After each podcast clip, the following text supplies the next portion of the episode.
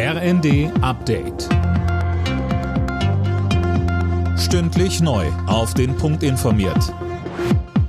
Ich bin Daniel Stuckenberg. Guten Abend. Für den kommenden Herbst haben sich Gesundheitsminister Lauterbach und Justizminister Buschmann auf die Corona-Regeln festgelegt. Der Entwurf eines Infektionsschutzgesetzes liegt vor. Mehr von Tim Britztrup. Für Kliniken, Altenheime und andere Pflegeeinrichtungen gilt ab Oktober eine Maskenpflicht und ein negativer Corona-Test.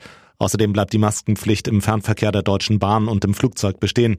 Wie im öffentlichen Personennahverkehr mit einer Maskenpflicht umgegangen wird, sollen die Bundesländer entscheiden.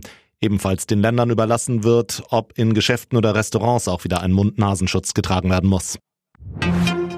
Die Grünen erwarten schwierige Gespräche über eine Laufzeitverlängerung der letzten drei Atomkraftwerke. Das deutete Bundestagsfraktionschefin Hasselmann in einem Interview mit der Neuen Westfälischen an. Mehr von Holger Dilk. Eine einfache Verlängerung oder ein vorübergehender Streckbetrieb mit alten Brennstäben könne es nicht ohne eine intensive Sicherheitsüberprüfung geben. Jede Änderung des Atomgesetzes müsse zudem im Bundestag beschlossen werden, so Hasselmann.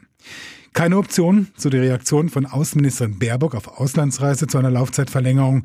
Sie verwies auf einen zweiten gerade laufenden Stresstest zur Stromversorgung in Deutschland. Dieses Ergebnis will auch Kanzler Scholz vor einer Entscheidung abwarten.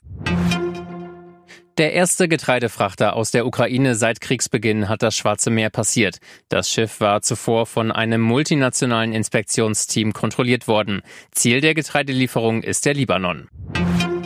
Der Afghanistan-Einsatz der Bundeswehr wird wissenschaftlich aufgearbeitet. Das haben die Uni Potsdam und das Zentrum für Militärgeschichte und Sozialwissenschaften der Bundeswehr angekündigt. Fast 20 Jahre war die deutsche Armee im Einsatz und verließ Afghanistan unter chaotischen Bedingungen im vergangenen Jahr.